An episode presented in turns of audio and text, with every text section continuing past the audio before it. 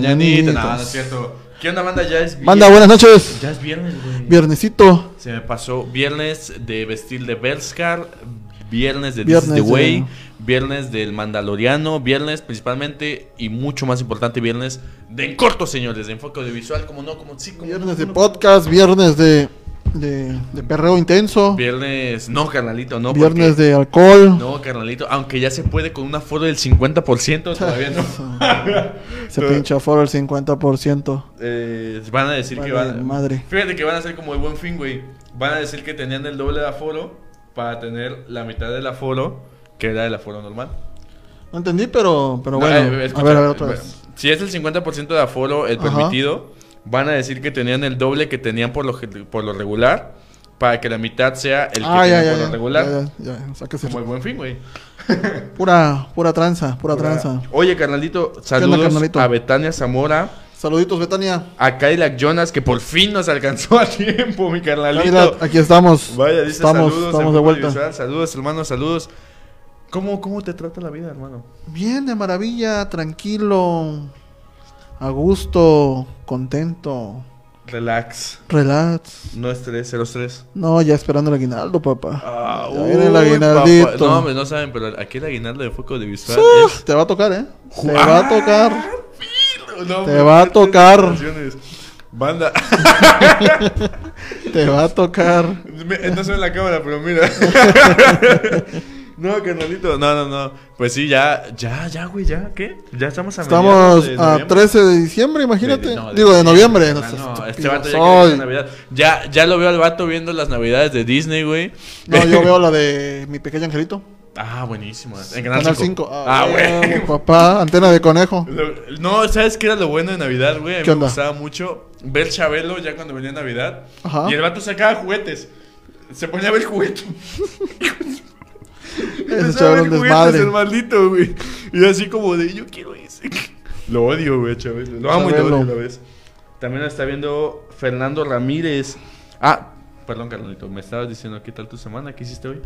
Nada, que mira, vine, llegué temprano aquí al estudio, llegué como a las Tú sí 2. llegaste temprano. Sí, sí, llegué temprano aquí al estudio, me puse a checar documentos, papeles, firmar contratos. Ah, los Eh, no, tranquilo, todo, todo chido. Todo relax. Esta semana estuvo muy, muy, Muy light, relax, muy. Sí.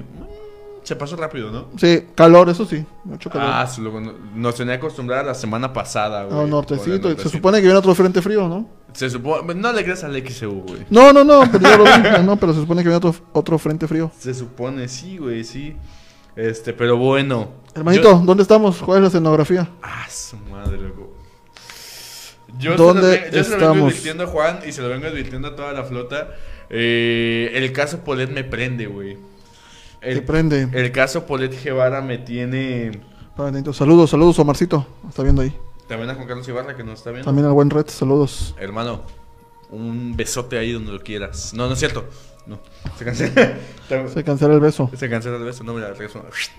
Pues sí, carnal. el caso Polet es un caso que me prende, es un caso que me da coraje, es un caso absurdo, estúpido, es no estúpido en el aspecto de que no de que no sea trascendente para la historia y la historia de los medios de comunicación en México y sí, lo dije para los medios de comunicación, sino que también no sé, es dentro de todo este aspecto que a mí me llama mucho la atención, para mí es un caso lleno de incoherencias y que me hace odiar a una persona en específico y no está de la micha, pero ya después les voy a decir quién es, de quién estoy hablando. Tú, Carlito, ¿tú qué sabes de Polet? Fíjate que por ahí del 2010 fue una noticia que, que cimbró México.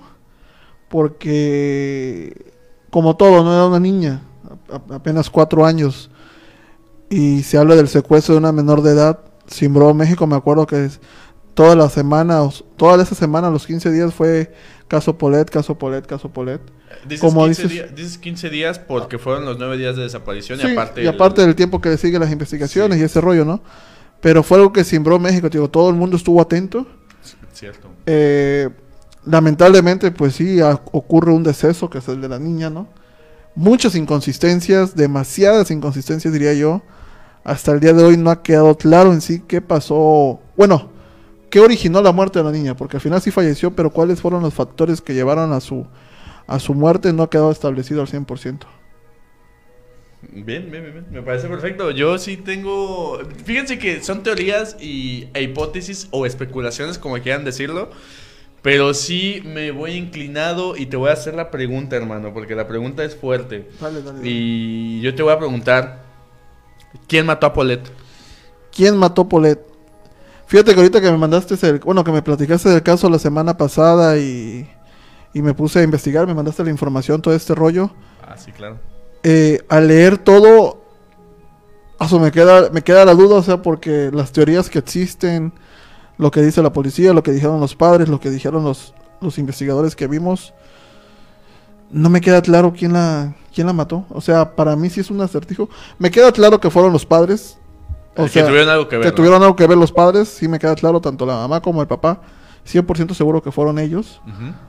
¿Quién la mató en realidad? No sabría, no sabría decirte. O sea, sí está muy dudoso. Pero. Pero pues el remordimiento debe ser cañón para ellos, ¿no? O sea.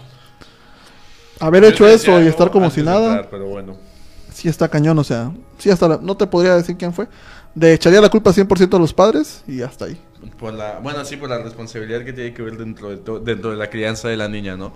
Este, bueno, para los que no sepan cómo fue el caso Paulette, se lo voy a resumir eh, muy en cortito.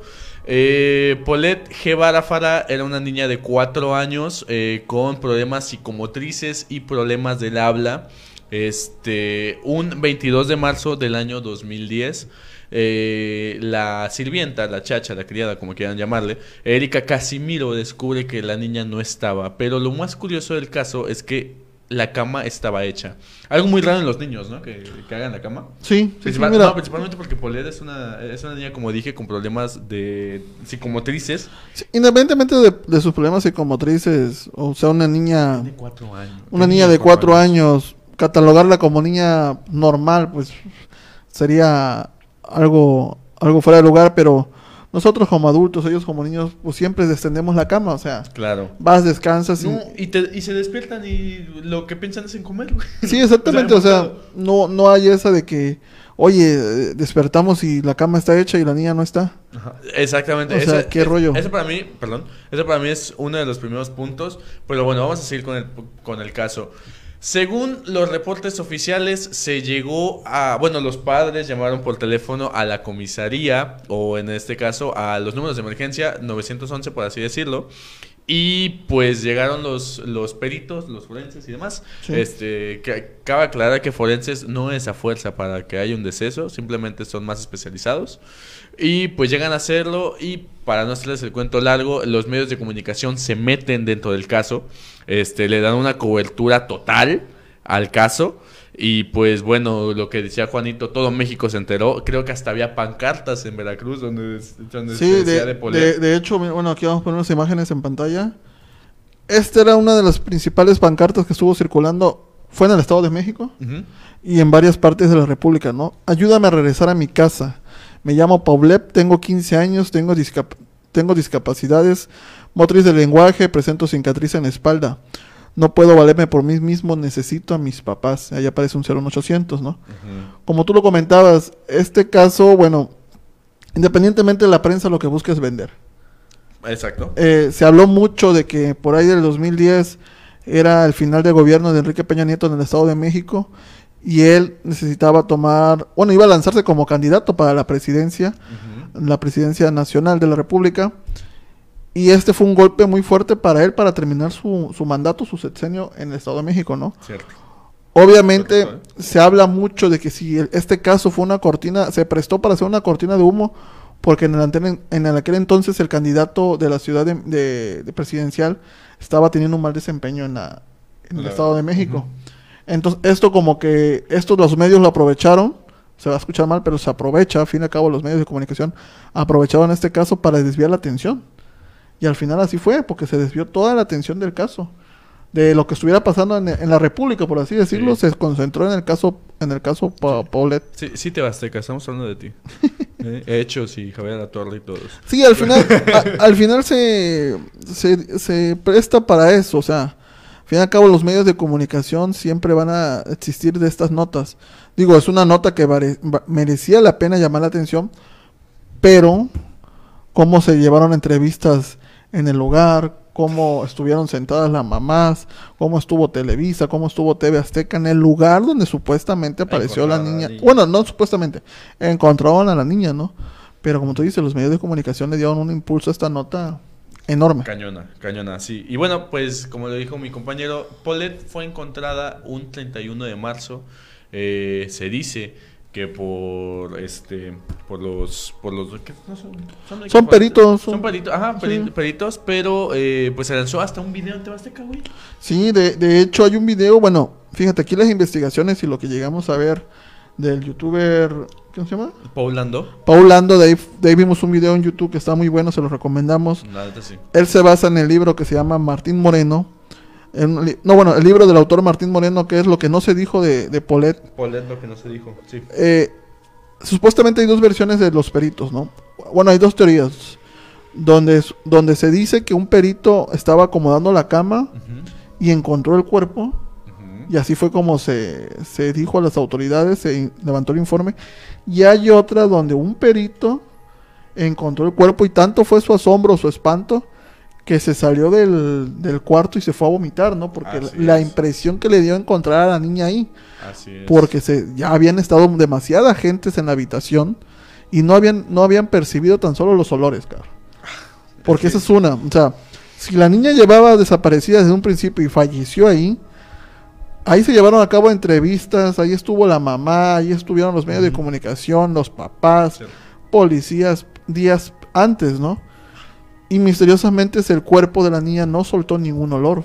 Mm, como lo acabas de decir exactamente, el reporte oficial que se llegó a dar fue que, pues, Paulette, eh, pues, en algún problema que tuvo, porque no estaba acostumbrada a dormir en cama todavía, porque acababa de salir de, de una cuna Ajá. y la prim- de las primeras, la primera semana que andaba en cama, este, pues, se enrolló en una colcha y pues quedó en este punto en medio de la cama, de entre la cama, el, colchón y pues di- digamos la piecera, la, la cabecera de la parte donde van los pies, la piecera, digamos. Y este, y como el hueco era tan pequeño, pues ninguno se dio cuenta y pues supuestamente la niña estaba muerta desde el momento. En un principio ya ya después, reportes eh, forenses dijeron que la niña estuvo muerta durante tres o cinco días. Paulette estuvo desaparecida nueve días. Es imposible que la niña hubiera estado viva durante cuatro días en el borde de la cama y no haya hecho ningún ruido. Porque que tengas problemas del habla no significa que no puedas emitir ningún ruido, un grito, un sollozo o lo que sea. Entonces se me hace muy curioso y a lo mejor escribiré las cosas. Ya después, pues se manejó la, la- lo oficial que se había muerto entre 5 o 9 días. Sí, Entonces, sí, es, es ilógico. Imagínate, le dan más pies ellos mismos a que cinco días la niña estuvo en esa posición. No, O sea, en cinco días la niña no hizo pipí, no no, orinó. no orinó, no defecó, no emitió algún olor. O sea, es completamente ilógico. No, Se entiende que la niña no estuvo ahí. Se entiende que la niña fue sembrada, en- bueno, sembrada por así decirlo, en esta habitación después de... sí. ¿Cuál fue, cuáles son las teorías principales? Mira, eh, es que hay muchas cosas. Hay que tener mucho en cuenta las consistencias y el previo. Se dice que, bueno, no se dice. eh, hay pruebas de que la familia el fin de semana anterior habían ido de vacaciones, eh, pero Lisette Fara, la madre de Paulette, este, se fue por separado a otro lugar, a Cabo San Lucas. Ella dice que fue con sus amigas, no consta dentro del récord. Y Mauricio Guevara, padre de Paulette, se llevó a Paulette y a Lisette, la hija mayor del matrimonio, que en este caso se llama Lisette Guevara Farah. Y pues eh, se dice que Lisette madre llegó antes, un domingo, eh, llegó una hora antes que Mauricio e hijas. Y pues eventualmente llegó Mauricio un día antes de que desapareciera Paulette.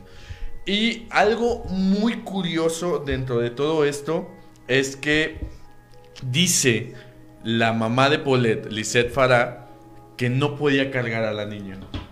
Cuando justamente los guardias de seguridad habían visto cómo Lisette tomaba de la mano a, a su, a su homónima, Lisette, Lisette hija, soy la hija mayor. a la hija mayor, y con un brazo tomaba así a Paulette.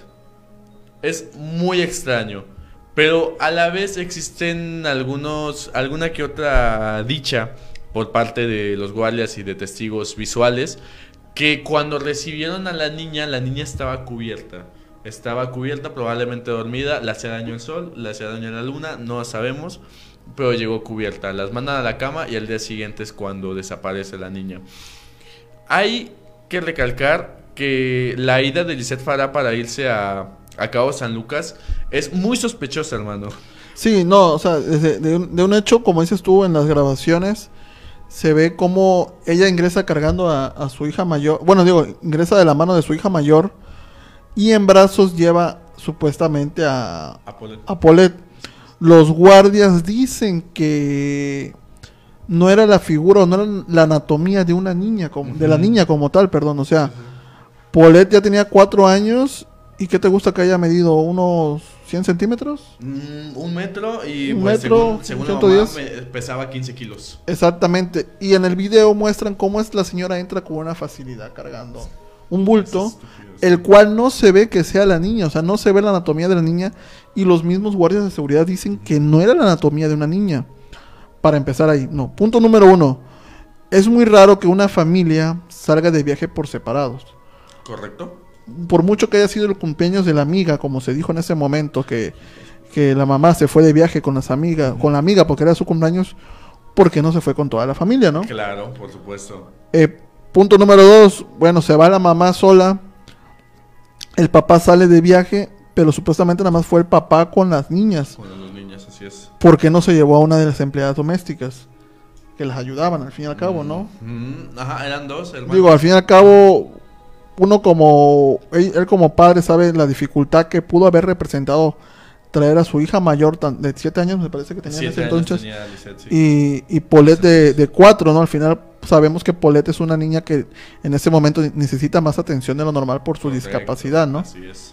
Entonces ahí empiezan las teorías, ¿no? Cuando llegan al departamento, cuando al otro día la reportan como desaparecida, pero aquí viene la parte está, está curioso, güey. la parte curiosa porque ellos no hacen el reporte policial. Exactamente. Está muy enredado el caso, nos dice que la Jonah sí, pero cuando le suelte, la LRG me manda saludos, le quiero mucho. Cuando suelta, o sea, eh, cuando empiecen, empiecen a hilar las cosas se van a dar cuenta. Hay algo muy curioso, lo que dijo Juanito. Los reportes oficiales dicen que sí, los padres llamaron, los medios de comunicación dicen que sí llamaron y pues la, ¿cómo decirlo? Los padres recalcan y dicen que sí llamaron a la policía. Cuando los reportes de la, o sea, el registro de números de emergencia no marca que en ningún momento hablara una Lisette Farah o un Mauricio Guevara. reportando la desaparición de la niña. la sea. que la que llama en este caso es la tía de Paulette, hermana de Mauricio Guevara y pues le marca porque Mauricio le marca a la hermana y le dice, "¿Sabes qué? No encontramos a la niña." Así, despreocupadamente, ¿eh? Le dice, "¿Sabes qué? No encontramos a la niña." Y pues ya no hemos Sí, llamado a nadie y la hermana, obviamente, preocu- preocupada como tía, llama a la policía y así es como empieza el caso judicialmente y empiezan a buscarlo. Empiezan a buscar a la niña. Sí, es lo, es lo que comentaban las empleadas domésticas, que, que ellas, bueno, ellos notaron la desaparición a partir de las 8 de la mañana, entre 7 y 8 de la mañana aproximadamente. Que ellos notaron a la pareja o, la- o al matrimonio muy tranquilo, Muy despreocupado. muy despreocupado, como que, ah, no, no pasa nada, ¿no? Como que ahorita de aparecer, o no sé qué pensaron, o, en realidad ellos ya sabían qué había pasado, al fin y al cabo, ¿no? Pero como dices tú, ellos esperan hasta aproximadamente las 12 del día para el papá hacer el reporte y comentarle a la mamá. La, digo, la, a la hermana. La hermana es la que hace el reporte policial aproximadamente a las 12, una de la tarde. ¿Cuántas horas habían pasado? Aproximadamente cuatro horas. Y ellos no habían hecho nada. Y es crucial, esas cuatro horas son cruciales. Sí, no, se no, olvídate, o sea, güey. olvídate. O sea, en, o sea, en buena onda, ya serios, güey, cuatro horas para un secuestro No, son su mundo, ya, cruciales, ya, y su más mundo. para un niño. Es un mundo de tiempo. O sea, en cuatro horas no, ya estás en otro estado. Ya me estoy enojando, güey. O sea, y es lo que comentaban las empleadas domésticas, ¿no? Que el matrimonio estaba como si nada. Exacto. Como si se les hubiera perdido un Un juguete. ¿Qué pasa después? Bueno, ya se empieza, ya se hace la denuncia, se levanta la alerta, se hace noticia nacional y es cuando los medios empiezan a agarrar la nota como tal, cuando se hacen la entrevista a los padres y es donde sigue el desenlace de esa historia. Ah, eso no. Mira, fíjate, hay muchas cosas en medio. Eh, primero que nada, si la niña fue encontrada en, en la cama, pues como se debió haber sido, este, pues dentro de las entrevistas que se le hizo a la mamá, estaba en la cama. En la, entre- la entrevista estaba, estaban haciéndola en la cama. Y es imposible que no la hayan visto. Se cuenta que fueron alrededor de 100 personas las que ingresaron al cuarto de Paulette y que hubo incluso oficiales, peritos y demás que usaron el baño de Paulette. A mí sí eso se me hace muy antiprofesional. Este. Y pues bueno, ah, hubo. Hay algo que es muy curioso que ya. Un día antes de que encontraran a Paulette, hubo un apagón en todo el edificio. Ándale. Sí, un apagón provocado. Eh, posteriormente a estas investigaciones que se realizan, eh, ¿Por qué no me dijiste que estaba comercial digas no, hermano. un abrazo, no te podía interrumpir a- al buen Víctor Mendoza que hace, que hace este programa comercializadora Rodríguez, señores. Hay para lo que deseen, con cuestión de pinturas, si van a impermeabilizar, Así clavos, es. martillos, chapas, todo lo que tenga que ver con herramientas y equipo industrial. Échale una llamadita ahí al 2292 93 17 40. Ahí el buen Víctor Mendoza los va a estar atendiendo. Eso. Pero, bueno, retomando el tema, lo que comentas, el famoso apagón que sucedió en el edificio, se supone que el apagón fue en el día 8, ¿no? Porque Ajá, sí, sí, el- sí. niña apareció en el día 9, ¿no? Ajá. Hasta aquí cuando se desatan todas las teorías, pero previo a esto se dice que la, la mamá, su amiga, tenía una relación muy cercana con el secretario de gobierno. Eh, ajá. Sí, el secretario de Gobierno del Estado de México, El secretario del gobierno del Estado de México era muy cercano a una amiga de, de la mamá de Paulette. Y fue él quien intervinió por la señora para que no se hiciera un escándalo más grande. Porque a partir, de, a partir de las inconsistencias, ellos fueron detenidos. Así es. Ellos fueron detenidos para, para declarar porque el papá decía una cosa, la mamá decía otra cosa, las nanas al fin y al cabo decían otras cosas. Entonces ya una vez que se ve que existen los, lo- las inconsistencias, es que los mandan a, a arraigar, los sacan de la casa como tal, porque ya habían pasado días en donde dieron entrevistas. Así es. Hay una, recordarán la, la entrevista muy famosa que es muy criticada porque la señora no suelta ni una sola lágrima. Ya. De hecho, miren, aquí les voy a les voy a mostrar la foto. Su madre, es que yo ya, mira. Esta esta entrevista fue muy sonada ¿por qué? Porque la mamá nunca derramó ni una sola lágrima. Ninguna sola lágrima por su hija. Y al final de esta entrevista se ve que se confunde porque le pregunta de la Micha, ¿ya sabes qué es lo que pasó? Ella dice, sí, ya lo sé. Y recalca, no, no lo sé. Ah, ¿te viste la entrevista? Sí, Ah, o sea, perra. ella ya sabía qué había pasado con su hija, ¿no? No, ¿Cuáles son las teorías? Te las cuento. Hubo una confesión. Dentro de. Antes de que los confinaran, hubo una confesión. Lisette Farah comenta que ella sabía dónde estaba su hija y que el principal sospechoso o principal responsable en este caso y- era su esposo, Mauricio Guevara. Acto seguido van con el esposo que estaba en una habitación junto, o sea, estaba junto en otra habitación, porque este, eh, ¿cómo se dice? Ah, ¿Condominio? no, no, el interrogatorio. Ah, Este interrogatorio se llevó a cabo en el condominio, en la casa. Y se le comenta a Mauricio, ¿sabes qué? Nosotros ya sabemos qué pasó. Tu esposa te acaba de echarle cabeza, básicamente. efectivamente. Y el vato, muy, así muy, muy... Quitado de la pena. Muy quitado de pena dice, pues sí, yo sé, les voy a decir, pero yo no quiero ir a la cárcel. Y quiero que me mantengan lejos de la cárcel, dice Mauricio Guevara. Y ahí es donde viene este conecte que tiene la prima, la prima de Lisette Fara con Luis Miranda, que era su amante a final de cuentas. Y pues dicen que por eso se, se delegó al subprocurador regional Alfredo Castillo, quien estuvo a cargo de la investigación. Hecho que fue muy criticado porque él era el subprocurador. Estaba el procurador vigente. Previo a esto, las, las trabajadoras del hogar relatan que el matrimonio tenía muchos problemas económicos. Muchos pedos, sí, güey. muchos problemas económicos, pero aquí viene la parte buena. El matrimonio, ellos como tal tenían problemas económicos, pero la familia de él Bueno, la familia de los dos son los gente, o era gente, no desconozco si son o eran, gente de, mucho dinero. Sí, así es. Mucho dinero, ¿por qué? Porque pertenecían a la congregación libanesa. A la comunidad libanesa de México. Entonces, giraba un mundo de dinero en torno a ellos. Así es. Una de las teorías, y que yo es la que más creo, me voy a adelantar a decirla, es que los papás tenían muchos problemas económicos por la... Una por la manutención de la niña, ¿no? Porque era uno de los principales problemas, que las terapias de, de Paulette eran muy costosas. Hay un antes de que sigas, hay algo que no que no se que no se tomó mucho en cuenta. Recuerdan que la niña tenía una señal particular que era una cicatriz en la espalda, en la espina dorsal. Imagínate. Esa cicatriz nunca fue dicha de que... o ¿De más qué habrá sido, güey? golpes. Probablemente. No, no golpes, güey. ¿Qué tal si le operaron las- la, la columna? Ah, ok. Es un varo, güey. Bueno, sí, sí, sí, ya te entendí. Entonces supone que ellos al tener mucho problema, una de las teorías que se dice es que ellos planeaban el secuestro de la niña. Ellos planearon el secuestro para qué? Para que la familia de ellos, ya sea tanto el suegro de, de la, ma- de la mamá, el papá del señor, soltara el dinero. Esa es una de las teorías que hay. Es que es, es creíble y te voy a decir por qué.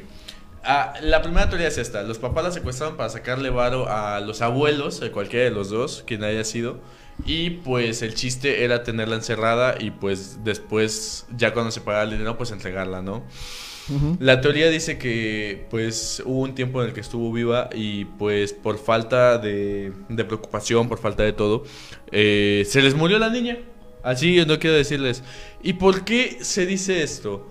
Hay algo muy importante que no es tan conocido, pero sí que está dentro del récord de la, de la necropsia o la autopsia que se le hizo a la niña. La niña tenía eh, coágulos de sangre, pero muy marcados en las rodillas, eh, post-mortem. ¿Esto qué significa? A la niña la tenían hincada, porque ahí se le, se le, se le juntó toda la carne, toda la, toda la Sangre. se le coaguló post-mortem, evidentemente porque el cuerpo estaba sin vida, pues ya no podía, no podía correr, a diferencia. Y pues tenía los hematomas, los, este, los more- moratones, moretones, como quiera decirlo. Ujú. Tenía los hematomas y pues bueno, eh, ese creo que es un punto clave que, pa- que a Paulette la tenían hincada en un cuarto, en un lugar muy pequeño, evidentemente. Y pues se les terminó muriendo asfixiada o como haya sido, pero se les terminó muriendo. También, también, buena teoría, me gusta mucho esa, ¿eh? Yo creo que Sí, yo, la- bueno, yo, yo me quedo más con esa teoría de que ellos la secuestraron, ellos planearon el secuestro. O el papá planeó el secuestro al decir que él había tenido, porque él se había quedado con la, con la niña, ¿no? Porque otra de las versiones que hay es que en realidad la mamá no se fue de vacaciones, bueno, no se fue de el fin de semana con él. Con sus amigas. con sus amigas. La teoría que hay es de que la mamá tenía un amante Hijo de su. Y se fue de vacaciones con el amante. El amante es muy importante, ¿eh? Chéquense esto. Sí, Es ahí muy- viene la parte buena porque se va de vacaciones con el amante. Lo que aquí yo no logro entender o yo no vi es si el papá ya sabía que la mamá tenía un amante y ya estaban distanciados. Yo, yo tengo entendido que los papás, tanto Mauricio como Lisette, estaban distanciados y creo se dice, no hay, no hay tantas pruebas de esto, eh, la verdad, no quiero que me maten, la comunidad libanesa. Este, no, se dice que este, eh, este Mauricio estaba viviendo en otro, en otro condominio, en el mismo edificio. pe- Y que el amante justamente también era del edificio, como Ajá, que estaba, sí. se le juntaba el sándwich, ¿no?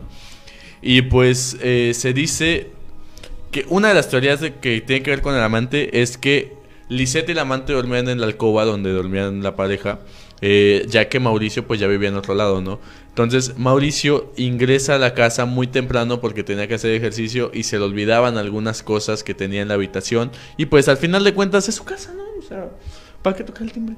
Pues sí. La neta. Entonces, desesperadamente, escuchan que Mauricio entra. El amante se, vaya, se, se chivea, se, se pone bien cabrón.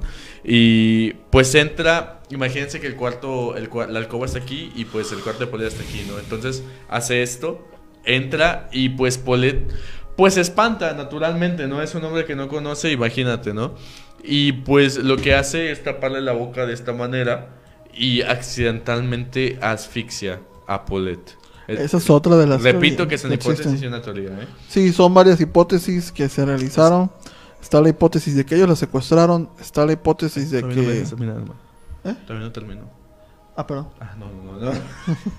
No, y está la hipótesis de que el amante la asesinó. Digo, sin querer, Sí, el la, amante la mató por accidente. Sí, porque eh, una de las pruebas que, que hay que marcan que al amante eh, es que la ventana del baño de Paulette estaba abierta y daba con el patio del edificio. El patio del edificio, yo no sé por qué hay un patio en un edificio, pero bueno. Al patio del edificio y pues probablemente la haya llevado a su a su condominio, a su departamento, la haya tenido refrigerada en un ref- la niña era muy pequeña, entonces con tener un refrigerador normal de una puerta, pues yo creo que sí cabe, ¿no? Entonces la tuvo refrigerada y así pudo haber evitado el proceso de descomposición y putrefacción del cadáver. Y pues cuando vino el muy aclamado este apagón en el edificio, fue a plantarla y pues así fue como encontraron al día siguiente a Paulette. Esa es una. Otra que dicen al amante de otra teoría, vamos a, a ponerla hasta un lado. Otra teoría que dicen del amante es que Mauricio ya sabía del amante de Lisette. Y Lisette y Mauricio se estaban enojando demasiado y tenían, de por sí tenían, tenían peleas por los problemas económicos. Entonces, imagínense tener esto, ¿no? Entonces, ahora se estaban peleando por ello. Y pues la niña Paulette se estaba poniendo muy alterada, se estaba alterando. Y quien se había dado cuenta de... Pues no. Ah, quien se había- estoy leyendo comentarios. Quien se había dado cuenta de que estaba alterado fue su hermana mayor, Lisette. Ujú. Lisette, Lisette hija. Este, se llama, le dicen Chochi, ¿no? Chicha, no sé cómo le dicen. No me acuerdo. Mm, Tiene un, un apodo. Se da cuenta su hermana mayor y la cubre con cobijas para, para que no escuchara y no se alterara mucho más. Entonces, accidentalmente, porque eso sí es accidentalmente, mató a su hermana. Y los papás, al darse cuenta de esto, cuando vieron a la niña, este, pues dijeron, ¿sabes qué?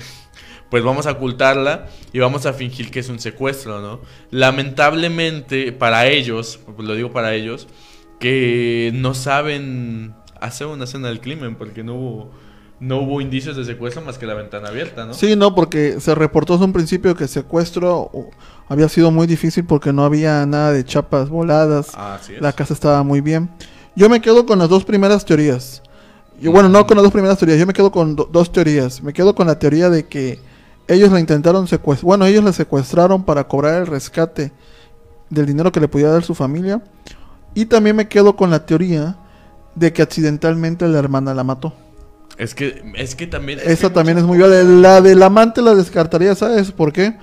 Porque si el amante lo hubiera matado, el papá que ganaba en decir, yo, la asesiné. yo sé- yo yo sé esa- O sea, cabrón, mejor la- le digo, la mató el amante y no tengo detallitos. bronca, ¿no? Ah, O sea, yo me quedaría con esas historias.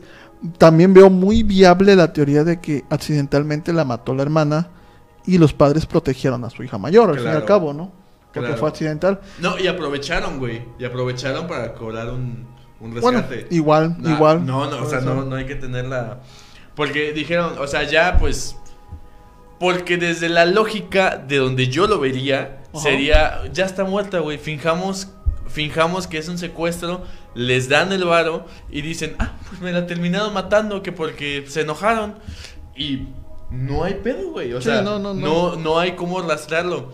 Pero, o sea, tantita madre, ¿no? Tantita madre. O sea, porque sinceramente, lo que le hicieron a esa niña, haya muerto accidentalmente o la hayan matado, eh, no accidentalmente, sino que se les haya muerto por las circunstancias eh, que, que no querían ellos, este, pues es una, es una niña de cuatro años. O sea, sinceramente es muy indignante. Es mm, cómo, cómo trataban a la niña y cómo hicieron que esto fuera grande. Yo no dudo que el- los medios de comunicación, Tebasteca Televisa, lo hayan tomado y lo hayan hecho mucho más grande para, para hacerlo como cortina de humo, porque son cosas que suelen pasar. Eh, sé que van a decir que mm, la dictadura perfecta está basada en este caso, y sí lo está. Sí, la famosa caja china. que La caja china, y sí lo está, Sí. pero simplemente es hacer un caso cada vez más grande, que para es el... Es el Aquí, aquí influyen muchos factores, ¿no? Porque a mí también me queda cómo se beneficia el, el gobierno de esto. O sea, ¿por qué no encarcelar a los padres? Al fin y al cabo, digo, es mucho, o sea, entendemos que había una relación entre el subprocurador y la amiga de la mamá, pero La prima. la prima de la mamá, pero cabrón, pues mi carrera política o lo que sea, Sí, güey. ¿por o sea, qué no encarcelo a los padres al fin y al cabo? Y, y- O en verdad, ¿quién estaba atrás de los padres? O sea, en verdad, ¿quién respaldaba a los padres de las niñas? Como para haber dado estas inconsistencias, porque aquí viene otra parte, cuando se encuentra el cuerpo de la niña hay dos teorías. Una que fue encontrada por un perito mientras se acomodaba la cama decía, sí. y la encontró y sale, pues ahí está el cuerpo, ya apareció, nunca nos dimos cuenta. Y está otra teoría que existe en donde un perito están acomodando las camas, midiendo, y el perito se da cuenta que existe el cuerpo de la niña y se dice que tanto fue el asombro del perito al ver la niña que el perito sale corriendo de la recámara y sale a vomitar. Así es. Eso no está en los registros, en los registros de la- oficiales de la policía. Oficiales, sí. El registro oficial de la policía es el famoso video que todos conocemos cuando están midiendo y está el perito encontrando el cuerpo de la niña Que- cuando saca las camas, ¿no? Así es. Este es el, el famoso... ¿Qué el famoso... qué ¿qué hubo, hubo, qué qué hubo? hubo? Feliz Navidad. Esa es un- eh, la, la teoría que está oficial, ¿no? Bueno, no teoría, la- lo que está oficialmente escrito por las autoridades, Así es. Pero también ocultaron varias cosas. Y lo que dices tú, el famoso apagón. Ese que en el apagón se supone que ahí desalojaron todo el edificio porque no había luz y al otro día reanudan las labores de búsqueda o reanudan las labores del peritaje y es cuando aparece el cuerpo. Es, es muy es muy conveniente eso, güey. A mí se me hace muy conveniente para... No, pues fue, fue como anillo al dedo, o sea, pues, un apago todo y misteriosamente dejamos el cuerpo. Y ¿no? fíjate que aquí viene la parte que más me enoja, güey, porque esa es y sinceramente, güey, lo voy a decir es agarrarnos de pendejos. Sinceramente, así te lo digo, güey. Pues sí, no, sí, no porque es que, güey, O sea, no es se una de- de pendejo. pues sí por Decir, decir que la niña no soltó ningún olor porque el cuerpo estaba momificado o Ah, porque no, no, estaba no, o no. porque tenía este, ¿cómo se llama cuando Mm, se me fue la palabra ahorita, güey, que, que es el proceso embalsama, estaba embalsamado, es agarrarnos de pendejos, güey. O sea, neta tener tener a una niña tener un cuerpo amarrado en una tela, se va a pudrir de todas formas, va a soltar líquidos de, de todas formas, no va a impedir nada. El, pro- el proceso de embalsamiento, emba- embalsamamiento, perdonen, es un proceso que merece, amerita muchísimos químicos, muchísimos perfumes, muchísimas esencias. Necesita sacar todos los órganos del cuerpo que, que se puedan y puedan salir expulsados por las fosas nasales, la boca, el orificio anal o algún otro orificio que tenga el cuerpo. O sea, es completamente estúpido decir que Paulette estaba como que embalsamada porque estaba envuelta en una colcha, güey. No, sí, al fin y al cabo fue el circo y maroma tanto del gobierno como de los medios de comunicación haber prestado a este circo. Lamentablemente en el 2010 todavía Me cago. Las redes sociales no estaban apenas creciendo. Haciendo, sí. Porque el Facebook fue a partir del 2008. Tenían dos años. Como, Era- como era tal nada, era muy poco el tiempo de, del proceso para ver el alcance de las redes sociales. Eh, tristemente, pues la niña falleció. Así es. Tristemente o injustamente los padres están sueltos. Hasta el día de hoy no se sabe. La mamá se entiende que está en Estados Unidos y del papá no se sabe dónde No, está. pero checa. La otra parte ¿Puede ser fea. huevos? ¿Puede ser huevos? Sí. Ah, chéquense los huevos de esta señora que Lisette Farah demandó al gobierno, güey. Demandó al gobierno por 27 millones fue lo que pidió la maldita asquerosa la odio. Pero déjate de eso. No se presentó al funeral de su hija. Bueno, Y, y su papá no se presentó al entierro, güey. no se presentó al funeral de la niña. El que estuvo en el funeral fue papá. La señora se presenta al entierro y el papá ya no se presenta al entierro. O sea, ¿qué tan lejos estaban? Bueno, no qué tan lejos, qué tan increíble estaba que ni ellos mismos asistieron al funeral de su hija. Güey. Les vuelvo a poner la foto en estos momentos de la, de la señora cuando la están entrevistando de la Micha y no derrama ni una sola lágrima durante toda la entrevista. Estos son huevos, güey. Así durante neta, toda así la digo. entrevista no derrama ni una sola lágrima. Les voy a poner la foto de los papás. Este fue el- los verdugos de Polet. Porque durante todo este tiempo no se ha esclarecido, ni creo que se vaya a esclarecer, qué fue lo que pasó con Polet, quién mató a Polet, Se dice que para finales del 2010 Enrique Peña Nieto estaba entregando el Estado de México, la gobernatura, porque se iba a lanzar como candidato y necesitaban resolver este caso a la voz de ya. Pero lejos de resolverlo de manera correcta, fue una X espantosa para el currículum de gobierno del Estado de México, la forma en que lo llevaron, la forma en que trataron de convencer a todo México, porque al final fue a todo México que trataban de convencer la manera en que supuestamente había fallecido la niña. Poca madre, la verdad. Güey, es que sí me enoja, güey. Me No, indigna. no, Es- sí es- es de indignación porque al fin y al cabo era una niña de cuatro años. O sea, era una criatura. Lejos del problema psicomotriz que pudiera haber tenido, era su hija. O sea, Yo no ¿qué sé, tanta la desesperación pudo haber El sido dinero, güey. para poder matarla? El dinero. El dinero de esto. Güey, Aparte de que pues no la querían por su problema psicomotriz. Porque si me hablas del dinero, secuestran a la mayor también. es que la mayor no generaba tantos gastos, güey. Pues efectivamente, te digo, lejos del dinero no querían tener a Paulette. Es que, mira, dentro de la sociología y demás, no quiero meterme porque que quede claro, y vamos a decirlo tarde, pero lo vamos a decir, no somos investigadores. No, ¿qué pasó, Carla? ¿Estás bien? No somos investigadores, no tenemos, no tenemos ningún tipo de estudio en criminología y criminalística, no somos sociólogos, no somos psicólogos, no somos nada, no somos ni actores, no, llegamos ni a periodistas, somos unos, un par de, pues, un par de personas con escaso conocimiento del tema. Eh, pero sí, güey, o sea, desde mi punto de vista, yo, yo opino, güey, que el hecho de que haya sido Paulette fue para generar este amor colectivo por la niña y así poder, este, poder llegar a todo el país. Porque es una niña muy bonita de cuatro años, es una niña que es discapacitada y pues, o sea, es... hace que la gente se vuelque por ella. Sí, ¿Sí no, al fin y al cabo, pues, siempre cuando es un niño, siempre te sensibiliza. Al fin y al cabo, cuando es un niño, siempre va a llamar la atención de toda la gente, ¿no? Entonces creo que Paulette pues vino a caer eh, mediáticamente bien para, di- dijeran, para, Esa la para la famosa cortina de humo. Pero pues, lamentablemente pues, la niña pagó por algo que no. Fíjate, Betania Zamora no nos dice no que justo. era más una víctima perfecta. Sí, efectivamente. O sea, Sí, lamentablemente fue una víctima de la del egoísmo de sus padres, de la La avaricia, avaricia, sí. la avaricia. Vamos, estamos conectados, chingada madre. madre, vaya. Y, y hasta la fecha, después de 10 años, sigue siendo un misterio sin resolver el caso de Paulette. No, y muy aparte que después de 10 años, yo le... ¿Puedo mentar más?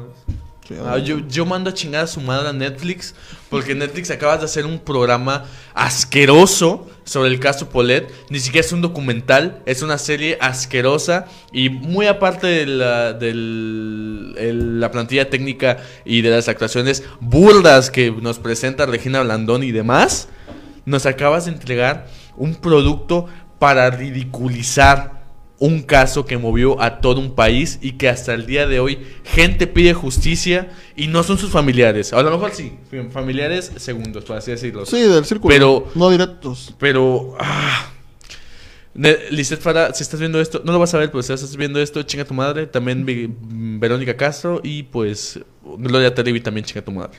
Porque te odio. Güey, es que sí.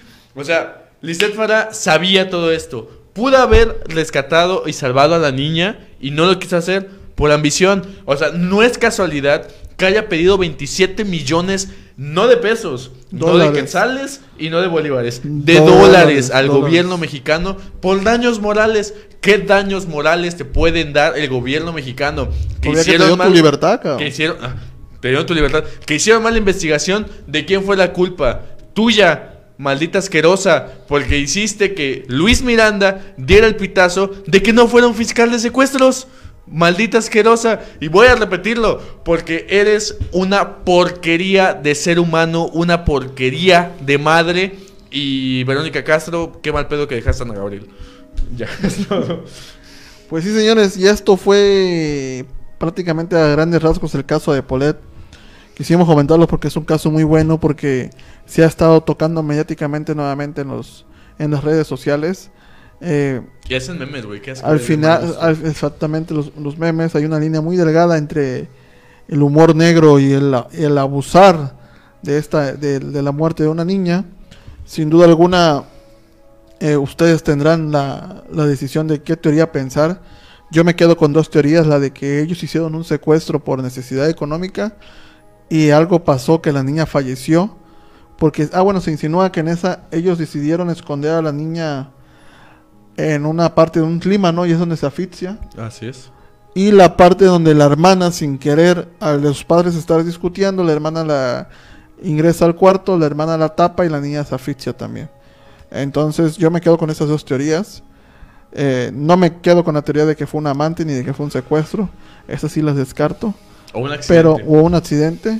Porque si hubiera sido un accidente, pues lo dicen, no se hubiera vuelto mediáticamente tan explosivo, ¿no? Tan fácil, sí, güey. o sea. Pero pues al final ustedes sabrán con qué teoría quedarse. Vamos a saludar por aquí a la, a la flota que nos está viendo. Sí, carnal, no. A Betania que dice padres que odian a sus hijos y aparte secuestran a la mayor sería mucho más difícil lo que comentábamos. Víctor Mendoza también. Rata de dos patas, te estoy hablando a ti. Maldita. Alicia, te odio. To- Toñito Antonio López diciendo, hola amigos, ¿cuántos programas son? Bueno, ya llevamos cinco, ¿no? cinco del podcast, pero me imagino porque él estuvo activo el, el- en la semana, el lunes, no, el, perdón, el miércoles. El miércoles también hicimos el programa de la, la, cumbia, ahí con el buen Edgar Gajo. Entonces, aproximadamente de la semana son tres programas, los lunes, los miércoles y los viernes estamos haciendo Ah, contenido. unos martes, aguas. Ajá, bueno, sí. lo anunciamos ya. Ya- Sí, ¿por qué no? El martes vamos a dar una vamos a dar inicio a una serie que un proyecto que está aquí implementando buen Mats que se va a llamar Martes Seriales, ¿no? Martes serial, sí. Serial, perdón. Martes serial, vamos a hablar de asesinos seriales, principalmente de Latinoamérica, también de Estados Unidos, porque Estados Unidos es la cuna de los asesinos seriales. Y pues bueno, vamos a hablar básicamente de eso, vamos a analizar un poco, yo soy muy fan del tema. Y pues más o menos vamos a hacer esto. Eh, Juan me va a hacer preguntas, yo le voy a responder y vamos a empezar con broche de oro. ¿Lo digo? Sí. Le Vamos a empezar con Evangeli- Evangelina Tejera Bozada, la reina asesina del carnaval aquí en Veracruz. Entonces, si gustan saber dónde está Evangelina, qué fue de Evangelina, qué pudo haber llevado a Evangelina a hacer todo esto, no sé qué me está hablando. Pues bueno, si quieren checarlo, el martes, eh, igual a las 9, ¿no? Martes a las 9 de la noche. Ahí Sí. igual, a las 9, ahí vamos a estar lanzando un, un anuncio que yo hice que me quedó muy bonito, ¿verdad? Sí, sí, sí, ya Ah, ahorita, sí. ahorita terminando el programa lo vamos a lanzar ahí en la página Ah, perro. para que lo vean, lo compartan y por aquí los esperamos el martes, señores. Y con es- con esto concluimos el tema de hoy, ¿no? Así es, nada más decirles que sigo odiando a Lisette Farah, a Gloria Trevi y a Verónica Castro. No, y que la justicia algún día los va a alcanzar, ¿no? Dice Nuba López R. El martes va a hablar mi hijo sobre asesinos seriales. A ti que te gusta. Ah, papá, te amo. Un buen saludo para Don Mats, Don Mats Mayor. Así es, no, te pasaste de lanza, me dolían las piernas. Sígalo, correr. sácalo a correr, suéltelo un perro Sí, ahí. No, no, no. Amárrele una llanta ahí a la, a la cintura para que se forje el chamaco. ¡Oh, su madre! Como Pitbull. A la madre, como Pitbull. bueno, señores, un gusto Espero estar con ustedes. Pasen un excelente fin de semana. Disfruten Oh, todo con medida. Y coméntenos quién mató a para Coméntenos para ustedes quién mató a Polet. Eh, salgan con las medidas de higiene necesarias, con su cubrebocas, Ah, sí. con su gel antibacterial. Y a seguir cuidándonos, señores, para poder disfrutar próximamente nuestras fiestas Y- decembrinas. Y no vean la serie de Paulette en Netflix. Vean otras cosas. Hay también saludos para Juan Gabriel, dice aquí Víctor Mendoza. Ah, sí. Fíjense que Juan Gabriel tuvo un caso muy un papel muy importante en el caso de Paulette. No, Víctor, no es cierto. Juan Ya, Gabriel vamos. fue algo que pasó y ya. Ya, ya, ya, ya. Ya, ya, ya. Señores, nos vemos la próxima. Estamos bye. atentos.